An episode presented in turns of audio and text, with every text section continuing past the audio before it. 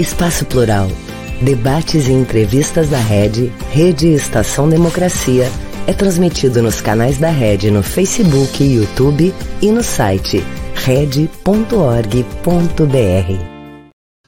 Olá pessoal, muito boa tarde. Eu sou o jornalista Solon Saldanha, esse é o programa Espaço Plural, Debates e Entrevistas. Ele é uma realização da Rede, Rede Estação Democracia e nós contamos também com a parceria de 23 emissoras de rádio e web TVs que o retransmitem. Hoje estamos na nossa edição número 447 e contando como convidados com as presenças de Paulo Tim, trabalhista histórico, fundador do PDT, economista formado pela Universidade Federal do Rio Grande do Sul, professor aposentado na Universidade de Brasília, ele que é membro da Academia de Escritores do Litoral Norte, uma vez que agora reside lá na nossa linda Praia de Torres. Também está conosco o Juremir Machado, jornalista, historiador, escritor e professor universitário. Com ambos, vamos estar aqui conversando sobre os 100 anos da Revolução de 1923, ocorrida aqui no Rio Grande do Sul. Eu lembro a todos que este programa acontece de segunda a sexta-feira, sempre ao vivo, das duas às três horas da tarde. Entretanto, se você que nos vê agora em algum outro dia não possa estar aqui neste horário, saiba que pode procurar no nosso site red.org.br os vídeos que ficam gravados e à disposição. Neste mesmo site, nesse mesmo endereço, você encontra os vídeos dos demais programas que compõem a nossa grade, além de uma série de artigos que são especialmente escritos para esse espaço e notícias que diariamente são atualizadas. Antes de iniciarmos o programa de hoje, ainda quero registrar um último pedido, e esse voltado a você que está nos prestigiando nesse momento com sua audiência, nas páginas das redes sociais também. Por favor, não deixe de registrar o seu like, porque isso conta muito e ajuda na continuidade do nosso trabalho. Boa tarde, seja bem-vindo, Juremir. Está sem microfone, Juremir. Estou sem microfone. É... Agora, agora está aberto. Ah, é, estava fechado para mim. É, então, Solon, é, boa tarde. Prazer em estar novamente aqui com vocês, prazer em participar de um programa com o Paulo Tim. Uma grande alegria, e ainda mais para falar desse assunto tão importante, 100 anos da Revolução de 1923. É um assunto que me parece assim, muito relevante e acho até que não tem sido suficientemente tratado pela, pela imprensa. É, então, parabéns pela iniciativa. Boa tarde, Tim, nosso amigo, colega também da rede, seja bem-vindo. Ok, muito obrigado. Prazer estar mais uma vez aqui, a convite da Red, né? E também aqui com o nosso Juremir, né? Discutindo um assunto, como ele diz, um assunto da maior importância para se compreender nessa retrospectiva um pouco desse caráter tão especial do Rio Grande do Sul, né? Prazer muito grande e ter aqui o Juremir é um desafio para mim, porque considero um dos grandes estudiosos da história do Rio Grande do Sul, um intelectual brilhante. Devo, inclusive, aos argumentos dele Anjos da Perdição, alguns desvios meus do velho positivismo. Né? Pois olha, a Revolução, a Revolução de 1923 ela foi o terceiro embate de maiores proporções, nos quais os gaúchos se envolveram internamente. Né? E foi deflagrada pelo desentendimento quanto ao resultado de uma eleição. Então, Juremir, tinha razão quem discordava da lisura do processo ou quem afirmava que ele tinha sido legítimo e correto? Solon, excelente pergunta e, e difícil de responder. Antes de tudo, quero agradecer a, a generosidade do Paulo Tim, é, típica é, de quem gosta de ideias, de quem é, se interessa por livros e por essas coisas que nós fazemos e que a maior parte da população não se interessa, mas que continuam sendo é, importantes e, e que nos dão sentido à vida, a minha, com certeza. A Revolução de 23, a gente poderia dizer que as duas partes tinham razão. E as duas partes não tinham razão, evidentemente. Outro dia, estava conversando com um sociólogo é, estrangeiro e ele dizia o seguinte: olha, o Brasil é um país muito particular, não teve guerra civil. Eu disse: olha, só o Rio Grande do Sul teve três de grandes proporções. Três de grandes proporções, e por acaso estamos rememorando os 100 anos da última, que é a Revolução de 23. Por que eu digo que as duas partes têm razão? Porque a fraude eleitoral corria solta. Isso era certo. Então, os nossos é, positivistas kantianos, nesse quesito, eles não eram tão assim kantianos, porque toda aquela coisa da moralidade não era seguida. Agora, é, qual é a origem real do problema? A, a origem real do problema é a seguinte: o artigo 9 da Constituição de 1891, a chamada Constituição de 14 de julho de 1891, Constituição Estadual de Júlio de Castilhos, o artigo 9 dizia assim: ó, o presidente exercerá a presidência durante cinco anos, não podendo ser reeleito para o mandato seguinte, salvo se merecer o sufrágio de três quartas partes do eleitorado.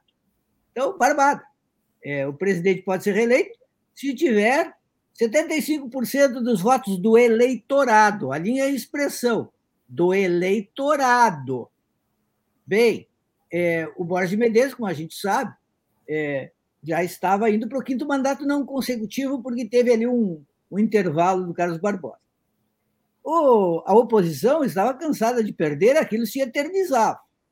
Então, quando vem essa eleição e novamente o Borges de Medeiros ganha, a oposição não aguenta mais.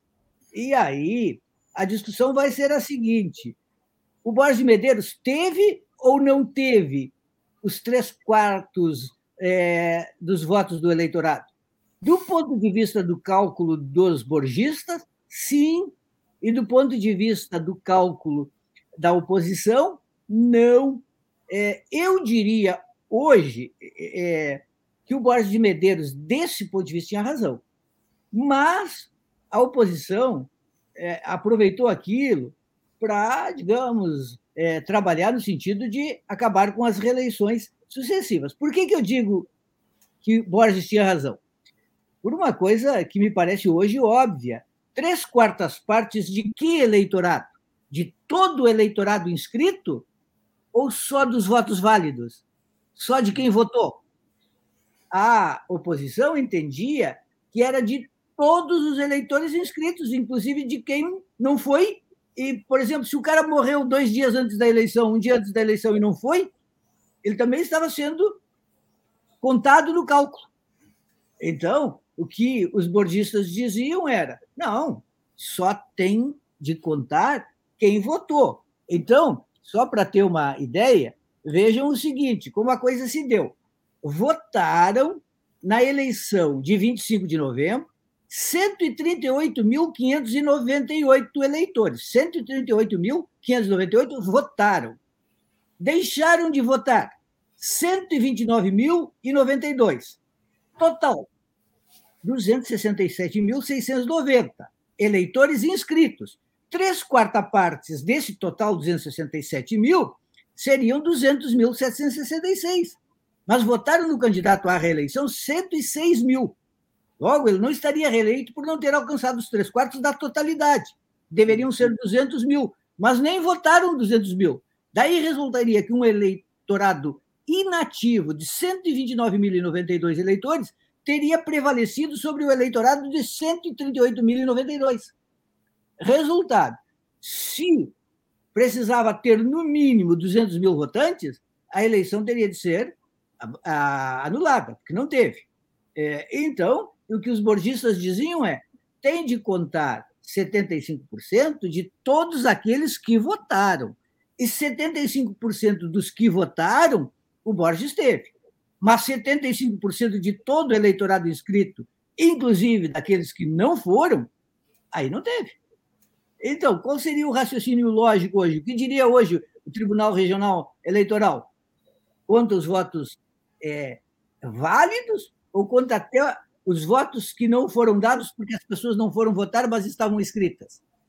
Como eles não se entenderam, foram para as coxilhas, como se dizia, como se dizia, foram à luta, brigaram e se aguentaram o Rio Grande do Sul. Eu estive agora em Santana do Livramento, minha cidade, está comemorando 200 anos de, é, de elevação a essa categoria, e lá os combates é, foram intensos, inclusive naqueles locais da campanha gaúcha onde eu passei a minha infância, palomas e tal, tudo ensanguentado, com histórias saborosíssimas contadas principalmente né, pelo é, Flores da Cunha. Mas, enfim, para começo de conversa, eu acho que o raciocínio correto era o de Borges de Medeiros. Ele teve 75% dos votos válidos, mas não teve 75% do eleitorado total. Qual visão deveria prevalecer? Ninguém decidiu, se decidiu nas armas. Uh, Tim, isso que, o, que foi relatado agora pelo Juremir, eu, eu pensava enquanto ele respondia. Uh, veja que esse exemplo que ele deu, se uma pessoa morreu na véspera da eleição, nem sequer mais existe e está na relação dos votantes, teria que ser considerada, né? Mas também não era muito incomum naquela época mortos votarem, né? Mortos também votavam. Em tese, compareciam às urnas, sabe-se lá como ectoplasma, ou, mas compareciam nas urnas. Como é que você vê essa questão? Qual é o teu ponto de vista sobre esse impasse e, e, e quem teria razão, Tim? Olha, em primeiro lugar, eu acho que o Juranir coloca a questão eleitoral muito bem, né? É isso mesmo. Não há o que acrescentar. Lembraria apenas, do ponto de vista de voto na urna, né? Que essa questão no Rio Grande do Sul estava muito imbricada na questão presidencial, porque as eleições presidenciais foram no início do ano. E o Borges de Medeiros havia apostado num outro cavalo que não o Arthur Bernardes. E a turma do Assis Brasil tinha apostado no Arthur Bernardes. E naquele, naquela eleição, esses é, borgistas que apoiaram a, a chapa de oposição perderam. E perderam, mas no Rio Grande do Sul fizeram 96 mil votos. E o Arthur Bernardes fez algo em torno de 14, 15 mil, se não me engano. Ou seja, o Borges de Medeiros, ou o castilismo, ou seja lá o que for, tinha realmente um controle político muito grande do Estado. Agora, é claro que nós estamos na Primeira República, ninguém era santo, nem no Rio Grande do Sul. E talvez o mais capeta de todos tenha sido o Pinheiro Machado, que na primeira década do século era chamado de vice-rei do Rio Grande do Sul. Certa feita, inclusive, desceu em Bagé, quando da inauguração da estrada de ferro, descendo lá num comício, disse ele: Nessa terra eu posso, eu mando e eu chovo. Ele conseguiu conjugar até o verbo chover. E lá na Câmara, ele era o presidente da comissão de verificações, ou seja, decidia quem podia ser deputado ou senador.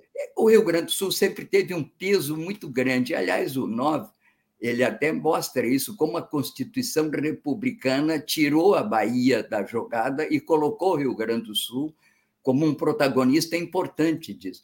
Na verdade, estamos na Primeira República, todos pecavam e o Rio Grande do Sul e os borgistas pecaram junto nisso, não há a menor dúvida.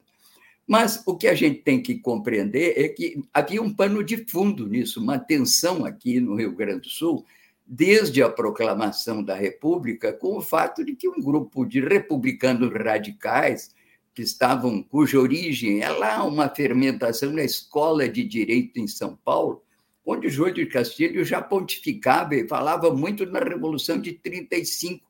Ele é neto de um grande general de 35 e isso reverberava aqui pelo Partenon, aqui o que era nosso Partenon literário, já reverberando os feitos de 35. Mas eu quero dizer com isso que havia uma tensão, porque esse essa ação do Júlio de Castilhos, com uma constituição extremamente autoritária, que foi até contestada e teve que ser refeita. Depois, as suas ações, que eram ações marcadas por uma certa, por um exercício autoritário de poder que vai continuar com Borges de Medeiros. E essa sucessão alcança, no fim, o herdeiro mais é, ilustre de todos eles, que foi o Vargas, que leva essa experiência para o plano nacional. Eu li isso, aliás, um dia num artigo do Paulo Brossara, aqui na Zero Hora, ele dizendo que o Paulo Brossara havia aprendido bem a lição. Né? Brossara era um velho liberal, né? descendente dos Maragatos. Eu quero dizer com isso que sempre houve uma tensão muito grande. Mas o grupo republicano que tomou o poder era um, era um grupo progressista, autoritário, mas progressista. Eles levaram adiante uma missão que tinha no Estado uma ferramenta importante de promoção da industrialização. E um dos pecados dos liberais brasileiros, e eles aqui não foram diferentes, foram, foi não ter compreendido isso. Isso vai se estender depois no período Vargas, e, por incrível que pareça, ecoa até hoje nessa defesa intransigente do papel do Brasil como exportador de agrobusiness, de soja e tal. Bom, é só para dizer que havia uma tensão. Já tinha havido a guerra de 93, a de 93 está para 95, como a primeira guerra está para a segunda. Os momentos de paz foram de preparação digamos, da resistência para o momento posterior. No fundo, era uma resistência ao fortalecimento de Porto Alegre e um grupo que era um grupo bastante heterogêneo, que tem uma visão de progresso ancorada no Estado e que procura, digamos assim, inclusive de forma autoritária, levar adiante a sua proposta. E há uma reação sobretudo do agro, mas já em 23, não apenas do agro, aqui a pressão em Porto Alegre contra o Borges era muito grande. O Chimango é um poema de um velho companheiro, inclusive, do Júlio de Castilhos, que era o Ramiro, né? Ramiro Barcelos, porque há uma defecção no grupo, que é o grupo republicano. O próprio Assis Brasil vem também, ele era cunhado do Júlio de Castilhos, vem da mesma esfera mas tem uma visão diferente do ponto de vista da ação da política e do ponto de vista do futuro do Estado do Rio Grande. E é essa tensão que leva, inclusive, à vitória em 93, depois em, em 93, 95, depois em 23, que faz a grande experiência do desenvolvimentismo precoce no Rio Grande do Sul. É o primeiro lugar que pode se verificar com epicentro agora em Porto Alegre, que deslocou o poder da fronteira e vai atuar no sentido de integrar três ou quatro polos, mas o mais importante deles será, a partir de 1872, o que interliga Porto Alegre com São Leopoldo e a zona da colônia. Isso deu uma posição de, de sustentação social e econômica muito grande para o borgismo.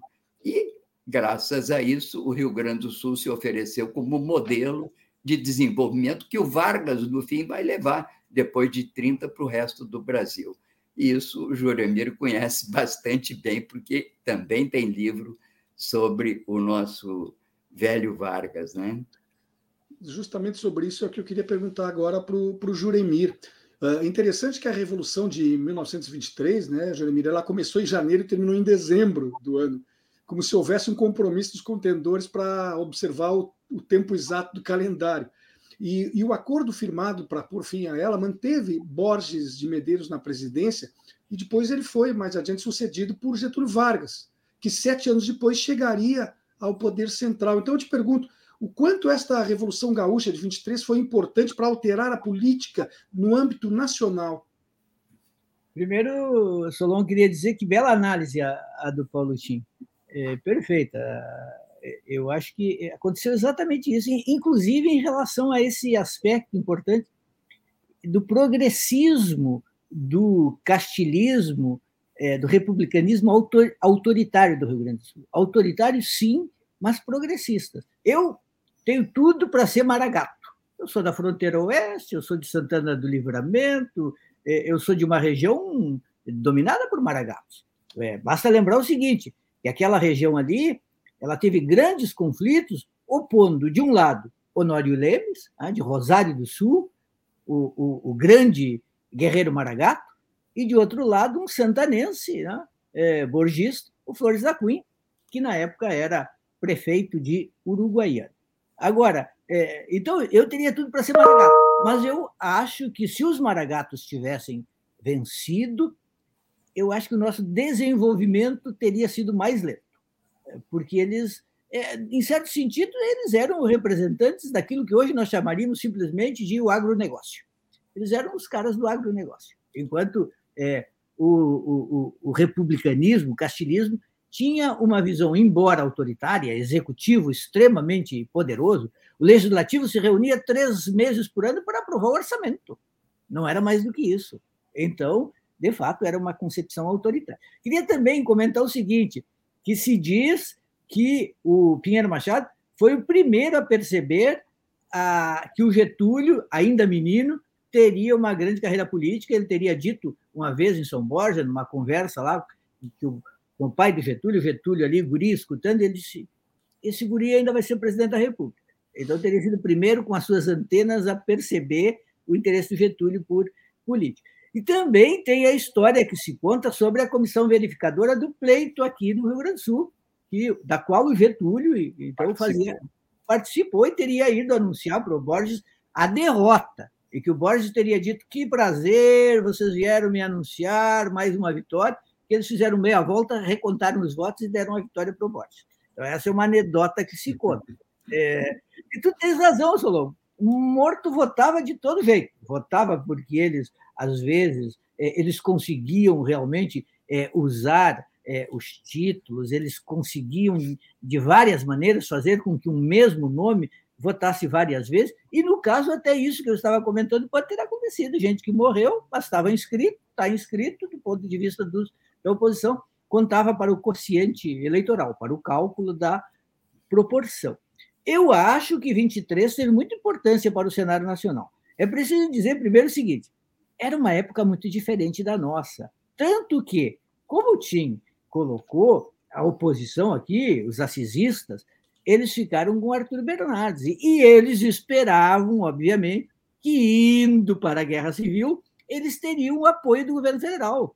Eles, teriam, eles queriam provocar uma intervenção do governo federal, que não aconteceu. E aí é o aspecto mais curioso de tudo, porque um Estado da União entra em guerra civil, e o que, que diz a União? ficamos neutros.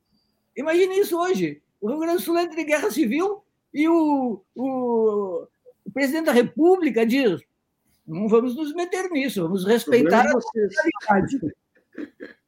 Problema de vocês, né? E foi o que aconteceu. Então, nos relatos, por exemplo, o grande relato do Flores da Cunha, a campanha de 23, volta e meia tem reclamações. Olha, tem forças federais presentes se metendo. Não pode. Não pode, o, o, o, o exército tem que ficar neutro. E, e, os nossos se matando entre eles. E, e o exército tem que ficar neutro. Era algo, de fato, inimaginável, inconcebível. Bom, aí tem todo o plano da luta, né? porque é, foi uma luta é, muito desigual e também muito marcada por algo tradicionalíssimo do Rio Grande do Sul, embora se diga que tenha acontecido menos do que em 93 a degola. A degola aconteceu. Por exemplo, o Estado de São Paulo, o jornal do Estado de São Paulo, cobriu a guerra e, volta e meia, noticiava os casos de degola.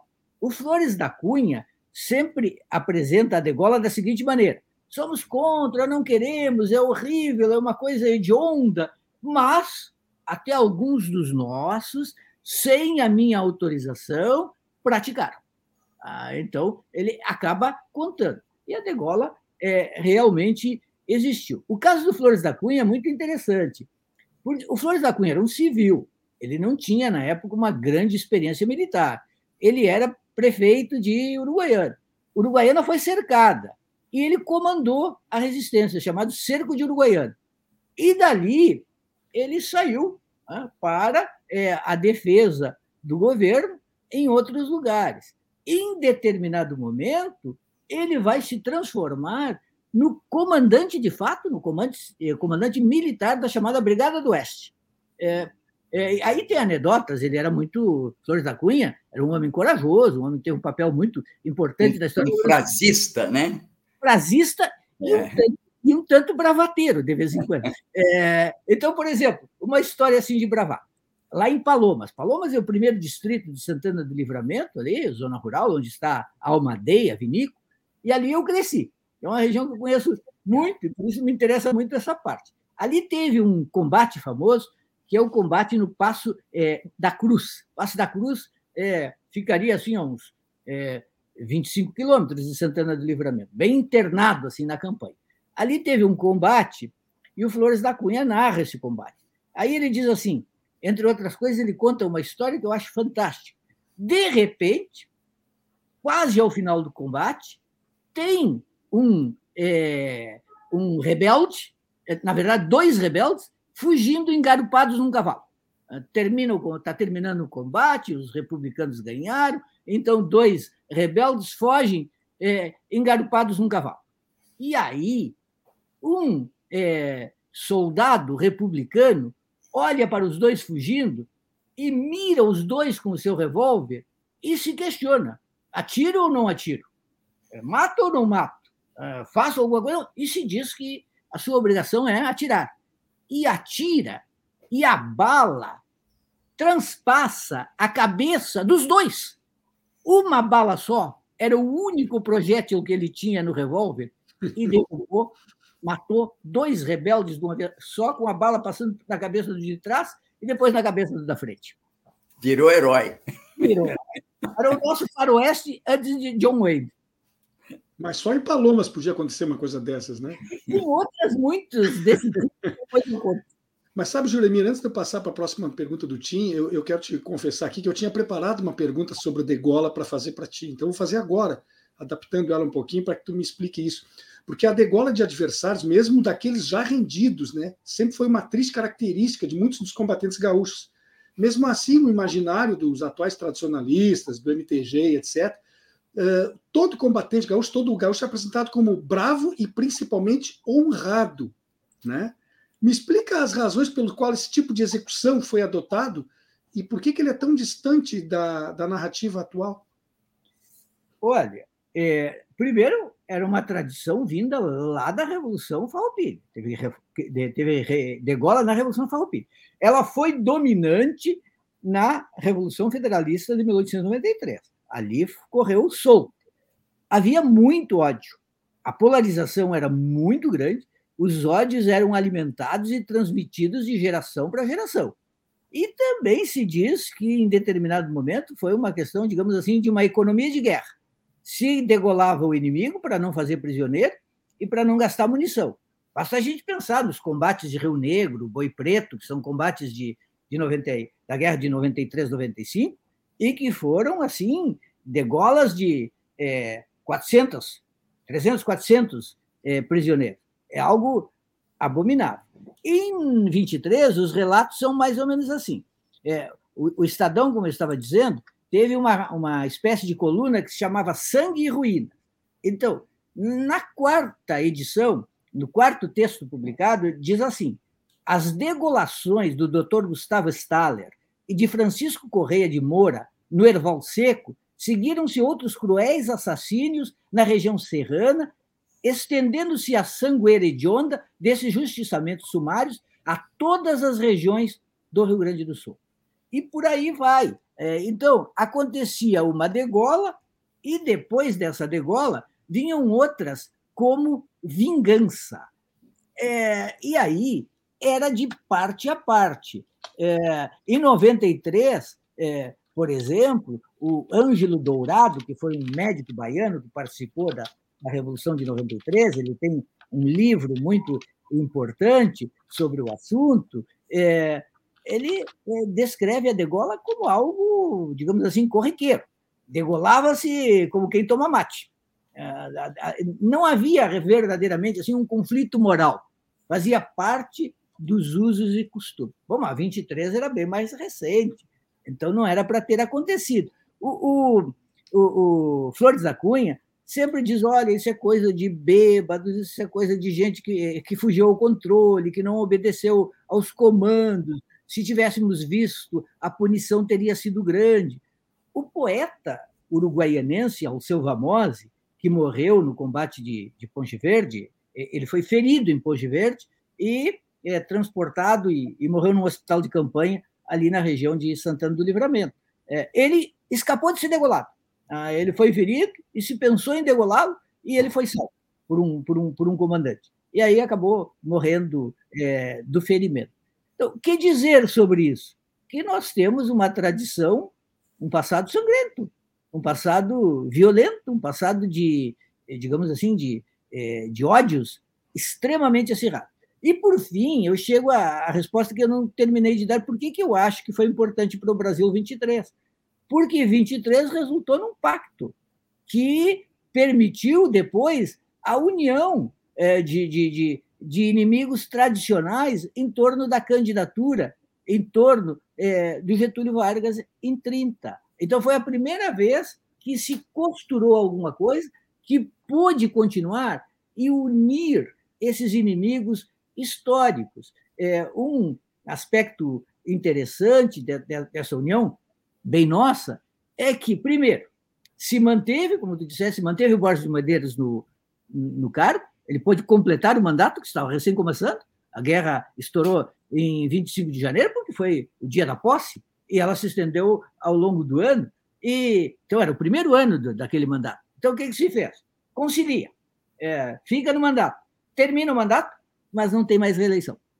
Eu, eu, eu, até sempre brinco, muitas pessoas brincam, que isso virou uma maldição da reeleição, porque depois de lá, mesmo com a possibilidade reintroduzida da reeleição, ela nunca mais aconteceu. Aconteceu agora com, com Eduardo Leite, eu acho que ainda vai para a justiça, porque o Eduardo Leite, pelo jeito, poderá é, alegar que não se reelegeu, que ele renunciou antes, não sei quantos meses antes, e que, portanto, poderia ser considerado um primeiro mandato. Acho que não vai, não vai levar, mas poderá questionar. Então, é, o que, que se fez? É, se articulou, Borges fica, não pode se reeleger, aí então vem a, a eleição seguinte e é toda uma nova realidade. Um outro aspecto que também mudou com o Pacto de Pedras Altas foi o seguinte: o vice-governador, ou vice-presidente da província, como se chamava, ele não era eleito até então, ele era indicado pelo governador vencedor. Então, isso também foi alterado. Se passou dizendo, não, não pode é, é, indicar. Então, foi uma série de procedimentos que resultaram dali que permitiram uma pacificação do Rio Grande do Sul e um tratamento da coisa política mais um pouquinho mais transparente, um pouquinho melhor. Mas o fundamental é conseguiu unir campos que se odiavam e se matavam e que em 1930 estariam juntos. Bem, nós estamos no horário de um intervalinho aí, é um minuto, e já estaremos de volta para a continuidade do programa. Um país sem serviço público, sem concurso público, dependendo de nomeações políticas. Já imaginou? É o que pode acontecer com a aprovação da reforma administrativa. A Durga Sindical, em defesa dos professores e da educação pública e de qualidade.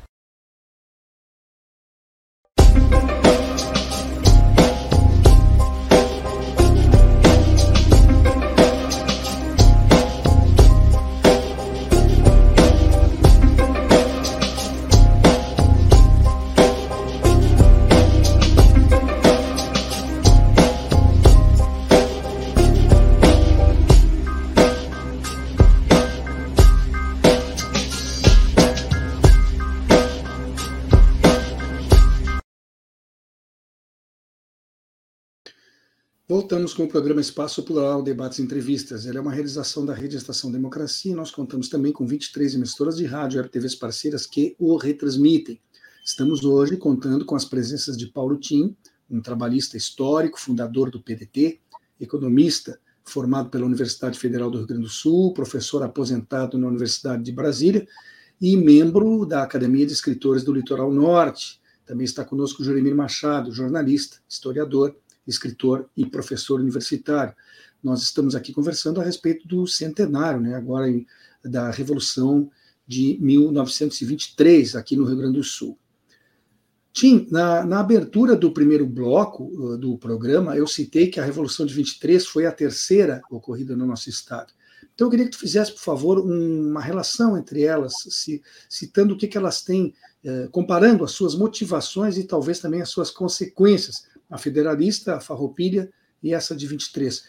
Uma síntese aí para quem está nos acompanhando e que não é uh, afeto a, afeito a essa espécie de conhecimento, possa uh, tomar conhecimento, enfim, tomar pé do que foram esses três movimentos no nosso Estado. Bom, é, é, é, é muito toda a síntese. É, é, a síntese acabam em modelos que não são muito, muito adequados à realidade, né? É, eu diria que ela, a, a de 35 ela promove uma evocação republicana muito forte. Eu sei que há uma discussão muito grande sobre isso, mas está havendo muitas revisões atualmente sobre o caráter de 35, sobretudo com o livro do Giovanni é, Mesquita, e sobre o caráter mesmo da figura do Bento Gonçalves. Né? Ultimamente tem se percebido 35 como um capítulo da luta pela independência no Rio Grande do Sul, recuperando inclusive a ideia do nome Farroupilha não como referido aos farrapos aqui, eu me lembro que era menino e dizia, não, era por causa dos andrajos com que eles andavam. E hoje se tem uma visão de que o nome Farroupilha ele foi internalizado no Brasil a partir de Cipriano Barata, que era um grande brasileiro que, junto com o fundador José Hipólito da Costa, o fundador do Correio Brasiliense, viveram aqueles momentos da Revolução Francesa, pouco depois, e disseminaram por onde andavam. Esse Cipriano Barata chegou a ser deputado nas Cortes de Lisboa e teve um papel muito grande na Conjuração Baiana de 98. E disseminou no Brasil a centelha farroupilha, que eram nada mais nada menos que ideias da Revolução Francesa que pela maçonaria, pelo clero e, por incrível que pareça, até pela área militar, iam se disseminando pelo Brasil.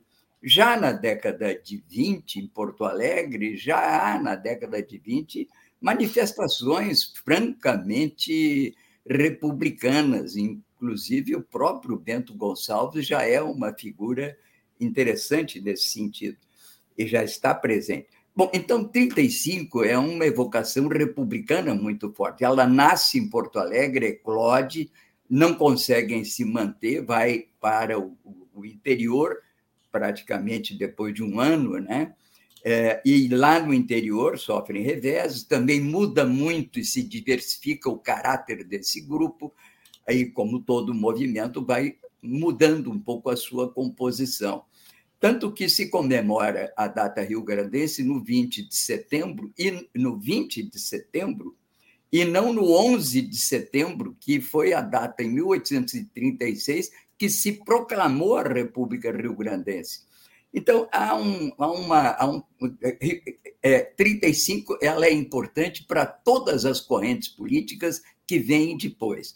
93 é, repercute 35, não tanto porque 93 ainda tem uma figura monárquica que é o Gaspar da Silveira Martins, que, de certa maneira, é, traz um pouco da tentativa, se não na realidade, no discurso de combate à Revolução de 93, 95.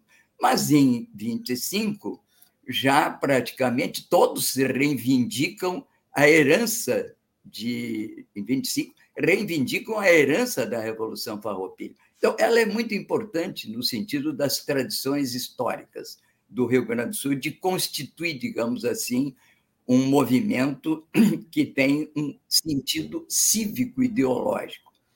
Por outro lado, é bom lembrar também, e aí o trabalho do Targa, Luiz Roberto Targa, é importante, mostra esse caráter militar do Rio Grande do Sul na Primeira República. O Júlio de Castilhos praticamente salvou o Floriano Peixoto do braço da armada que se refugiara em Florianópolis e pede, então, que o Rio Grande do Sul tenha um papel no sufocamento da rebelião da armada. Foi quando Júlio de Castilhos cria a Brigada Militar e passa a se constituir num poder militar muito organizado. Desde então, a vinculação do governo civil no Rio Grande do Sul com os militares é muito forte, porque os militares são muito fortes desde a proclamação da República. Isso dá, digamos, também a esse movimento que é o Clode no Rio Grande do Sul, de afirmação republicana, com Castilhos, depois com Borges, uma certa fortaleza militar. As forças por exemplo, em 25, de 23, em torno de 12 mil homens, são muito superiores à do Assis Brasil. Por isso que eles preferem uma guerra mais de dispersão e combates esporádicos, não vão para o enfrentamento campal, um pouquinho diferente da de 93. Então, eu acho que elas têm alguma coisa que ver, elas estão no DNA do Rio Grande do Sul, embora seja muito difícil, com o passar do tempo, houve muita divergência sobre isso. Eu tenho para mim que a de 35 se imprime decisivamente nas correntes progressistas do Rio Grande, reverbera em Júlio de Castilhos, se transmite de Júlio de Castilhos ao uh, Getúlio Vargas e de Getúlio Vargas ao Brizola. Quando, depois do golpe, ou com o golpe, se revive uma situação, de certa maneira, vai se perceber que aquelas forças que apoiavam os maragatos vão formar os partidos de apoio ao regime militar, principalmente na campanha na fronteira. Mas é verdade também que, com o passar do tempo e o crescimento da população na, na metade norte do Rio Grande, isso vai tomando, com o tempo, novas configurações. Hoje é curioso que nas áreas que se poderia esperar uma vitória da direita, como Pelotas, Rio Grande, Bagé, Santa Maria, exatamente o PT ganha eleições, né? E, de certa maneira, eu acho que ganha eleições porque tem uma clivagem histórica que anima, de certa forma, um discurso progressista, avançado, e que, de certa maneira, se impõe nessa cidade. Então, eu acho que tem um, um pouco que ver, mas não é uma coisa direta que se possa fazer assim, campo-cidade, proletários e não proletários. É um pouco de exercício também de, de, de boa vontade minha, como fundador do trabalhismo, que fui atrás dessas origens e que talvez force um pouco a minha mão no sentido de procurar um elo de ligação que explica, inclusive, ao meu ver, o grande êxito que teve o PT nos seus primeiros momentos aqui no Rio Grande do Sul, porque ele vai se sobrepor a uma tradição progressista que já havia de longa data e que, naturalmente, tem as peculiaridades e vai dever à capacidade do PT se organizar e de, é, levar adiante o seu proselitismo para ter outras vitórias. Mas com isso eu quero dizer que Porto Alegre, e até outro dia no aniversário do Olívio Dutra, eu fiz um pequeno telegrama para ele dizendo assim: sim, temos que nos orgulhar das nossas façanhas em Porto Alegre, porque Porto Alegre é a sede que, de certa maneira, eclode o progressismo e se reflete sobre o Brasil. Eclode 35, depois eclode com a, com a abolição da escravatura precoce, eclode com a virada republicana, que imediatamente muda o nome da Praça Conte D do Mercado para Praça 15 de Novembro, que mantém até hoje. E depois é também o lugar de onde sai a Revolução de 30. Não satisfeito é onde vai haver a resistência do Brizola em 61, e que depois se projeta internacionalmente com Fórum, Fórum Social Mundial. Porto Alegre tem do que se regozijar. Aliás, os portugueses tratam a cidade do Porto como cidade invicta. Eu vejo Porto Alegre como uma espécie de cidade progressista da resistência que ocorre no Rio Grande do Sul e se projeta sobre o Brasil. Uh, nos últimos anos, se não no Rio Grande do Sul, mas no Brasil como um todo e mesmo fora dele, parece que se tornou moda, entre aspas, né, contestar processos eleitorais. Foi o que fez, por exemplo, Donald Trump nos Estados Unidos, e por aqui nós vemos um fato que acredito que seja inédito, quando Jair Bolsonaro afirmou que houve fraude numa eleição que o elegeu em 2018, né? Os tempos e os recursos são outros, mas argumentos não envelhecem? É verdade. É, é, o Bolsonaro acho que foi o, o ápice, né, de dizer que houve fraude na eleição que ele ganhou. Claro, o argumento dele é que ele teria vencido o primeiro turno sem a fraude. Agora, nesse nosso passado aí, do qual nós estamos comentando, a fraude era comum, as contestações eram permanentes, as degolas, aí no sentido metafórico, muitas vezes alguém se elegia, mas, enfim, pensava se eleger, mas depois de meses uma comissão verificadora degolava. Dizia que não tinha alcançado, cortava simplesmente aquele mandato. Isso tudo era bastante comum. Eu queria a, a, a salientar o seguinte: eu, eu, falei um pouco antes dos ódios. O, o, Flores da Cunha, quando ele escreveu esse livro que se chama A Campanha de 1923, ele havia feito graves acusações ao Batista Luzar, né, que era é, do outro campo. E, e mais tarde, durante o, o, os governos do Getúlio, houve ali uma aproximação. Então, ele cortou essa parte. Mas depois, é, eles se afastaram novamente, e na edição que eu tenho, saiu aquela parte que havia sido amputada, e ele explica por quê. Então, vejam só o tamanho dos insultos que, ele usa, que eles usavam. Vejam, por exemplo, o, o Flores falando do Batista Luzardo, um, um, desses trechos que havia sido cortado. É, então, ele diz assim, ó, sobre o combate de, de Ponte Verde. Foi nesse combate que o notável Batista Luzardo procurou reabilitar-se da fama que os seus próprios companheiros lhe atribuíam. Matou com as próprias mãos alguns pobres soldados que, abandonados, encontrou numa carroça. Cometeu ainda maior façanha. A vários uruguaios, servindo nas nossas forças, mandou falar e, verificando que se exprimiam em castelhano, imediatamente os degolou ou fez degolar. Então vejam, é, isso aqui falando de alguém que era expressivo na política gaúcha, que tinha sido parceiro em determinado momento, tinha um Estado junto, depois veio o desentendimento, quando veio o desentendimento, toda aquela carga de ódio guardado, ela é jogada novamente. Então, talvez por isso seja é, tenha sido tão difícil realmente é, criar unidade, é, vencer os ódios, e, e, e até talvez por isso é, seja tão fácil é, retomar políticas de ódio, que nos últimos tempos nós tivemos uma polarização extraordinária no Brasil, aqui no Rio Grande do Sul, inclusive, que em muitos momentos é, fez pensar nesses episódios de antigamente, quando matar, morrer, insultar, enxovalhar eram coisas assim é, da política quase comum, não havia muita é, preocupação.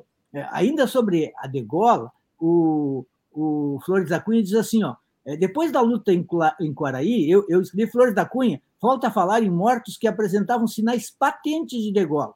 O chefe situacionista, obviamente, sempre se dá o bom papel. A um prisioneiro que temia ser degolado em outra ocasião, teria respondido: fique tranquilo, nós não degolamos ninguém.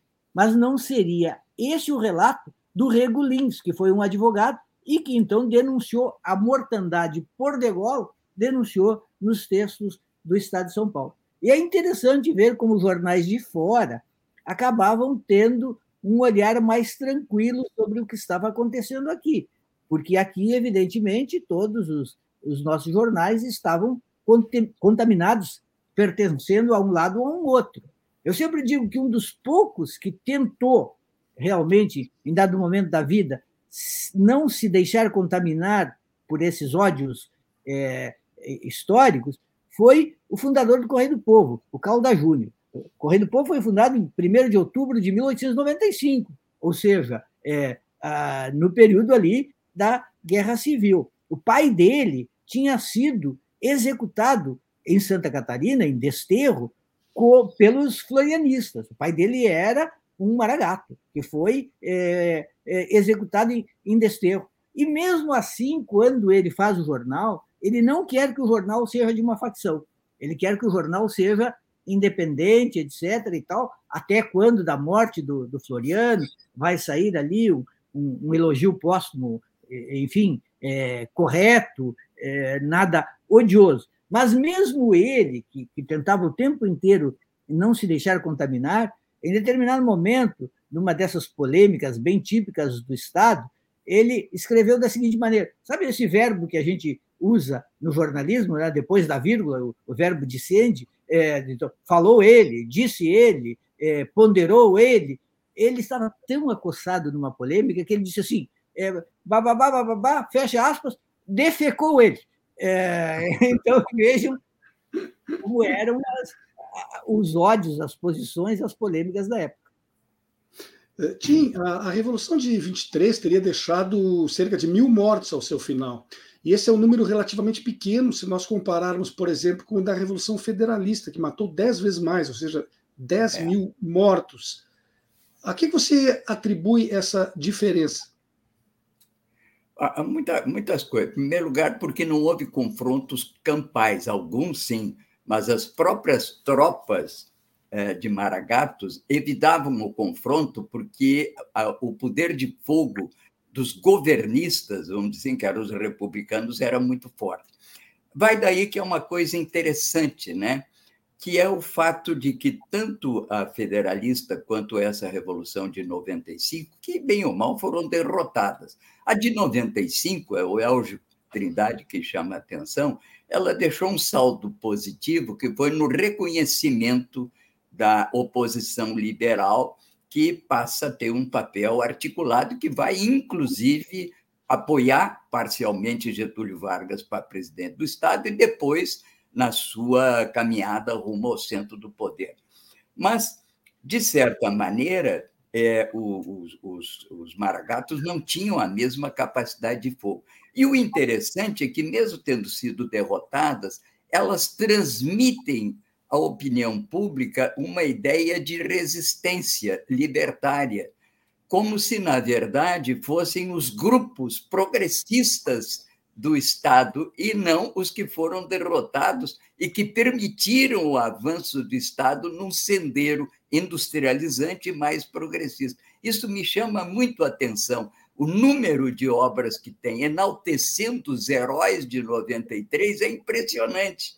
E, inclusive, temos até alguns companheiros nossos que escreveram sobre isso.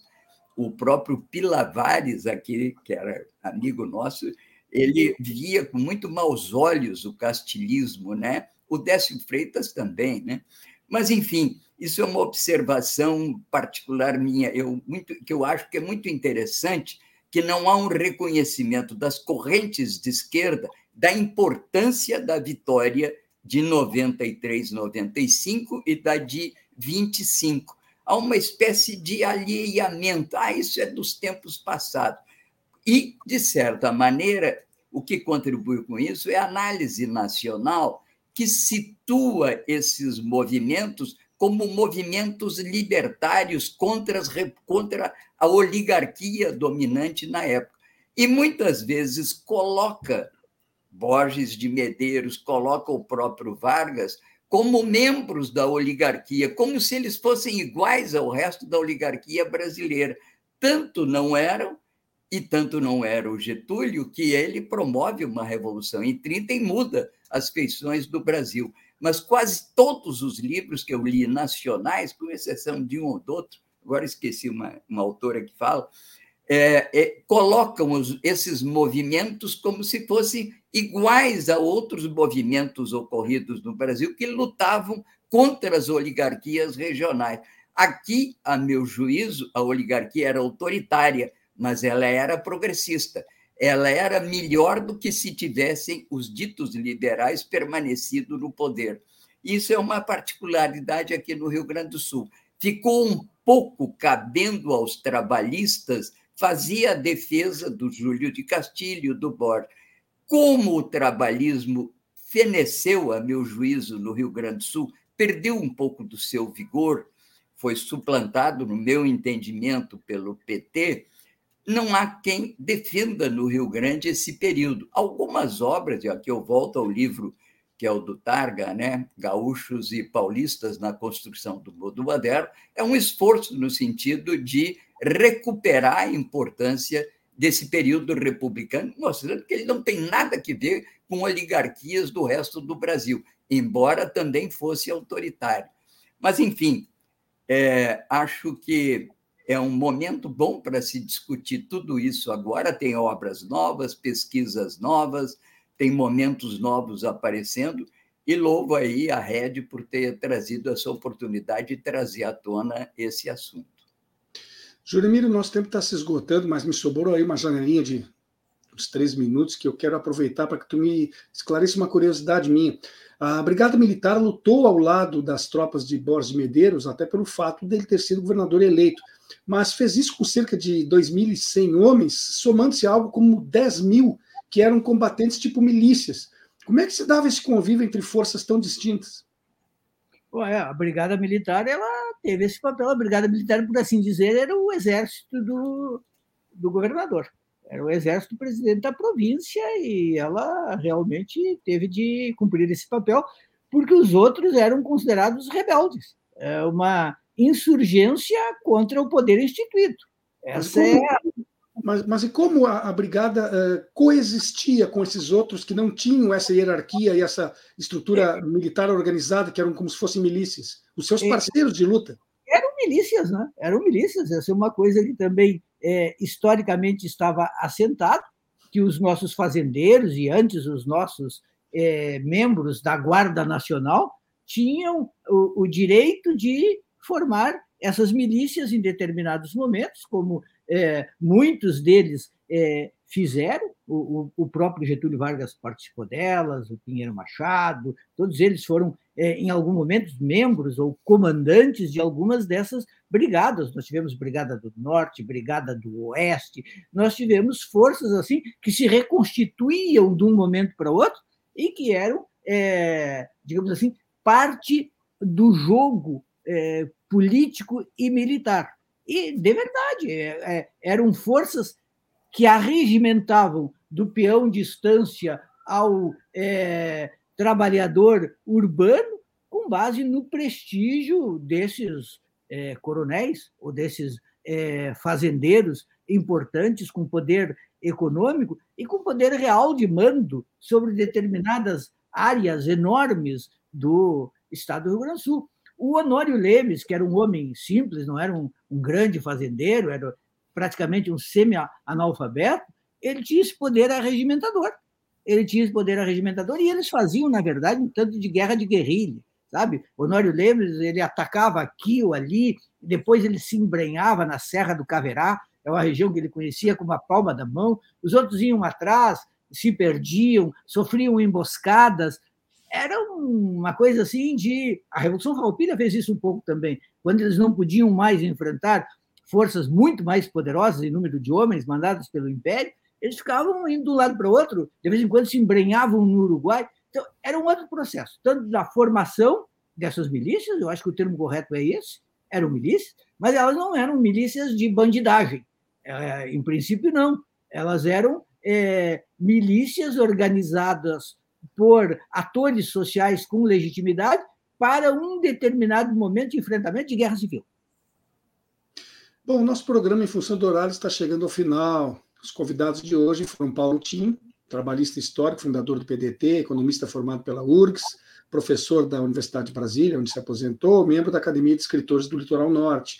Conosco também Jurimir Machado, jornalista, historiador, escritor, professor universitário, filho orgulhoso de Palomas, né?